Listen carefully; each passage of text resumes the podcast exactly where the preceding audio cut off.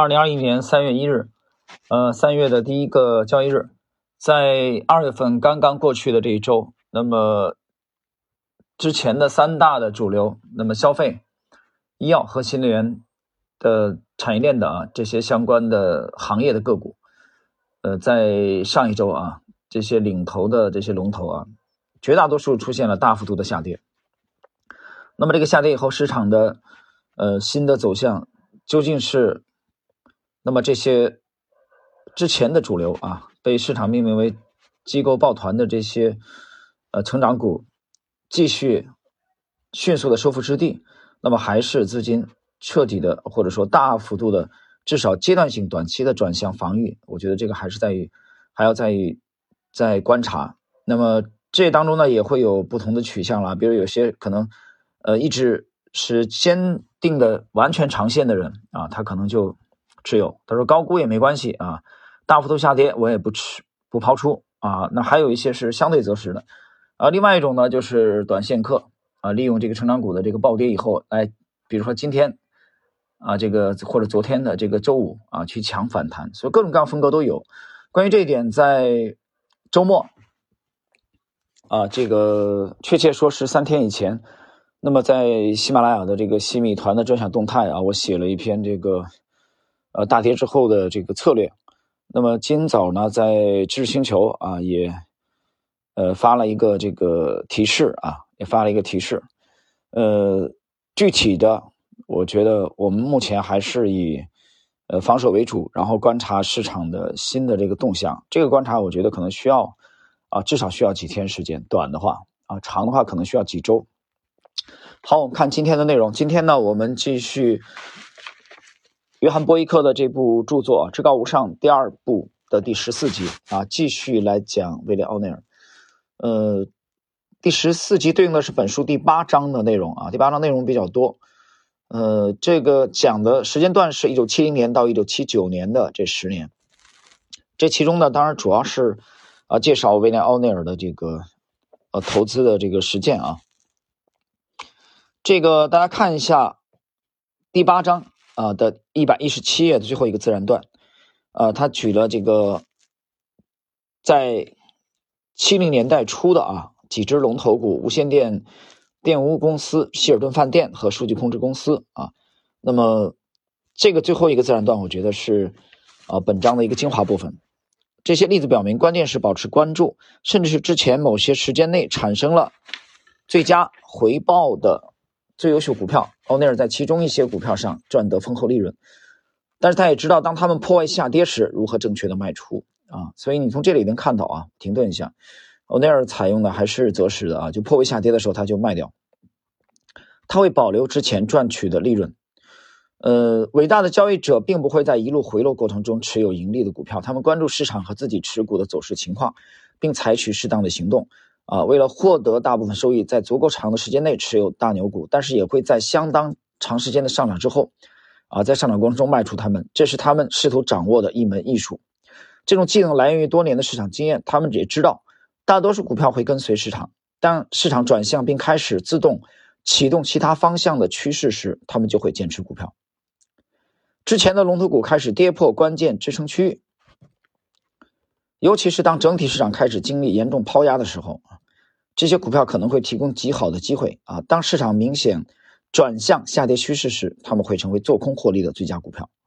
那么，这里作者也介绍了利弗莫尔、这个伯纳德·巴鲁克和呃维科夫这个时代的市场见顶以后开始下跌，他们就建立空头头寸，然后做空之前领涨市场的大牛股，而且通过这个做空来获利。这里要讲一下啊，这个做空并没有表面上看起来那么简单。啊，这一点，威廉·奥内尔本人也是强调了很多次的。做空啊，并不是很简单。然后呢，这一段的精华部分呢，我们要注意的是，这这几位啊，伯纳德·巴鲁克、杰西·利弗莫尔，呃，还有这个威科夫啊，理查德·威科夫，包括威廉·奥内尔，都是择时派的，实际上也都是相应的这个啊择时买卖。呃，那么对。个很多个人投资者而言，其实如果你觉得做空比较难的话啊，那你要么就仓位比较轻啊，在市场的这个震荡期，要么呢啊就是这个空仓啊，不要轻易的去做空，因为做空呢，对很多人而言，其实难度是非常之大的。这个有机会我们介绍一下啊，你去看一下，包括这两年这几年做空比特币的啊，很多的对冲基金啊，亏得连裤衩都没了。包括这里边做空的一个最经典的啊历史上的案例，就是九九年的这个泡沫，到两千年美股的网络股的泡沫。啊，我这里提一下，可能熟悉美股或者世界投资历史的人应该知道，投机史的，朱利安·罗伯逊的 老虎基金，啊，在当年，老虎基金在全球都是鼎鼎大名啊，非常牛的一支基金，但是就在那一轮 当中啊，破产了，解散。为什么？因为他在压住做空美股网络股的泡沫。但是，当然了，最终我们知道泡泡沫是破灭了，但是泡沫破灭。虽然朱利安·罗伯逊看对了这一点，但是他的持仓啊，他们的这个配置没有坚持，没有坚持到市场证明这一点，什么意思呢？就是你做空啊，理论上讲，这个你做空，我们讲了难度是非常之大的，它里边有杠杆不说，那么对时机啊的把握，比如说你杠杆。你如果低杠杆没有意义嘛，对吧？你高杠杆为了获利，但是反向的这种波动啊，或者说泡沫的 人性的啊这种贪婪呢，你是很难去估那个点的，啊，这个泡沫破灭的那个点是非常难的，连朱利安·罗伯逊这种顶尖职业的高手啊都没做好。就是你虽然判断对了，但是你牺牲在黎明之前啊，解放之前，在 这个一九四九年四月份解放军渡江之前。啊，你的这个你爆仓了啊！虽然你看对了大势，所以做做空并没有，并没有表面看起来那么简单啊！这一点大家实际操作的时候要注意啊。然后这里边呢还提到了威廉奥尼尔的这个著作啊，这部著作我是在二零零七年在深圳读到的，就是如何在做空中获利。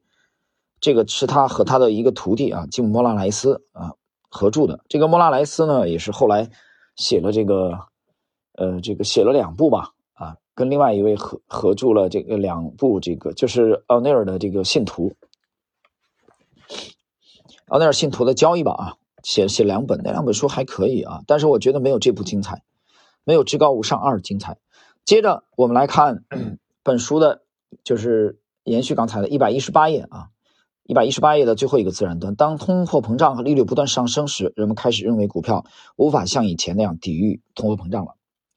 呃，这里解释一下啊，这个其实我们近期有没有这种味道啊？市场有没有这种味道？你包括这个，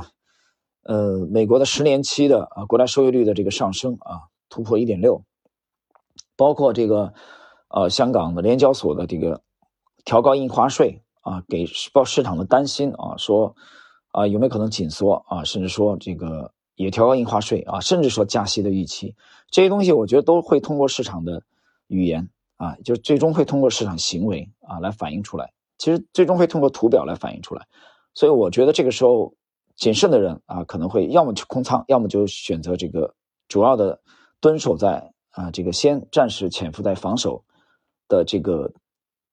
行列啊或行业当中啊来看清楚啊下一步的这个牌到底该怎么打，这次的风向是不是彻底的转啊？我觉得这个可能还是需要一个。啊，至少需要一个短期的观察。我们来看今天的另外一个内容，就是一百一十八页最后一个自然段的最后两行。一九七零年，奥内尔注意到一只特别强势的股票啊，它是就是利维兹家具。呃，利维兹家具是它是一个连锁购物的概念啊，它的建立了这个巨大的仓储式量贩家具店。啊，当然，大家来看一百一十九页的第一个自然段，这种想法变得流行。在当时，这是一个啊，是一个首创啊。公司获得了净利润的好处，收入和利润飙升。该股反映了这种热门的新概念。那么，这个股票也是七十年代初啊，美股表现非常优异的一个股票。它从正确的买点到一九七一年顶部飙涨了百分之六百六。在二十世纪八十年代，我们看到了另外一只与它类似的零售概念，就是加德堡。加德堡和利维兹家具的这个，嗯，非常相似啊。那么，一九七零年的春季脱离底部上涨的股票还包括迪士尼啊，沃尔特迪士尼。呃这个大型游乐设施的啊，索尼啊，日本的这个著名的呃公司，温尼贝格、阿达美赫斯和麦当劳啊，麦当劳就不用讲了吧啊，我想应该每个每个中国人都知道吧啊，除了中国最西部的偏远的山区，可能一辈子没走出过山区的人啊，我想你不可能不知道麦当劳。到一九七三年一月份，随着市场整体走高，所有这股票这些股票都取得了三位数的涨幅。那么今天是这样啊，我们看一下这个利维斯家具。利维斯家具的话，呃，它的图表啊，一九七零年，威廉奥内尔，这个是奥内尔关注到的啊一个一个重要的股票，利维斯家具。有兴趣的人，大家去看一下利维斯家具的这个图表啊，在一九七零年的这个下半年啊，利维斯家具实际上出生呃，这个出现了一个典型的上升的楔形啊，这个这个形态。那么从这个位置形态呢，那么出现了三次非常好的加码的机会。从奥内尔这个著作本身啊，我我们可以读到这个加码的区间基本上是在十一到十二美元附近。然后到一九七二年啊，短短的两年时间，这个股票从十二块啊上涨到了，就这个从这个加码的区间是十一块上涨到了最高六十块，啊，最高上涨到六十块，涨了百分之接近百分之五百，啊，就从这三次加码啊这个平台开始算，这是利维兹家具啊，大家可以去。去关注一下啊，这个这个图表。有人说这个图表哪里能看得到呢？其实你可以去关注一下，呃，威廉欧内尔的这个笑傲股市啊，笑傲股市的这个第四版啊，第四版之前呢有一百页这个图表啊，这是我们今天讲的呃这个后半部分的。另外呢，大家可以注意到一九八二年加德宝，加德宝一九八二年加德宝，那么加德宝在。一九八二年啊，加德堡，我们发现，在八二年的刚才这个，呃，作者约翰波伊克提到加德堡和利维斯家具相类似的啊，呃，怎么类似？你只有读它的图表才能知道。加德堡的图表在一九八二年的时候出现了相类似的啊这种走势。那么从四点五美元到一九八三年啊，短短一年的时间，从四点五美元大涨到了最高超过了三十美元。啊，最高超过了三十美元啊，这是一个超级大牛股啊，加德宝。那么它也是这个类似的家庭啊，这个货仓的啊这种概念啊。利维斯家具是连锁的啊，量贩啊，相类似的，所以他们的这个基本面呃，这个经营的理念是相类似的。其实图表走势也是相类似的。好了，朋友们，我们今天的第十四集啊，继续来讲威廉奥内尔在一九七零到一九七九啊这这个十年的跨度当中啊，他的一些交易啊，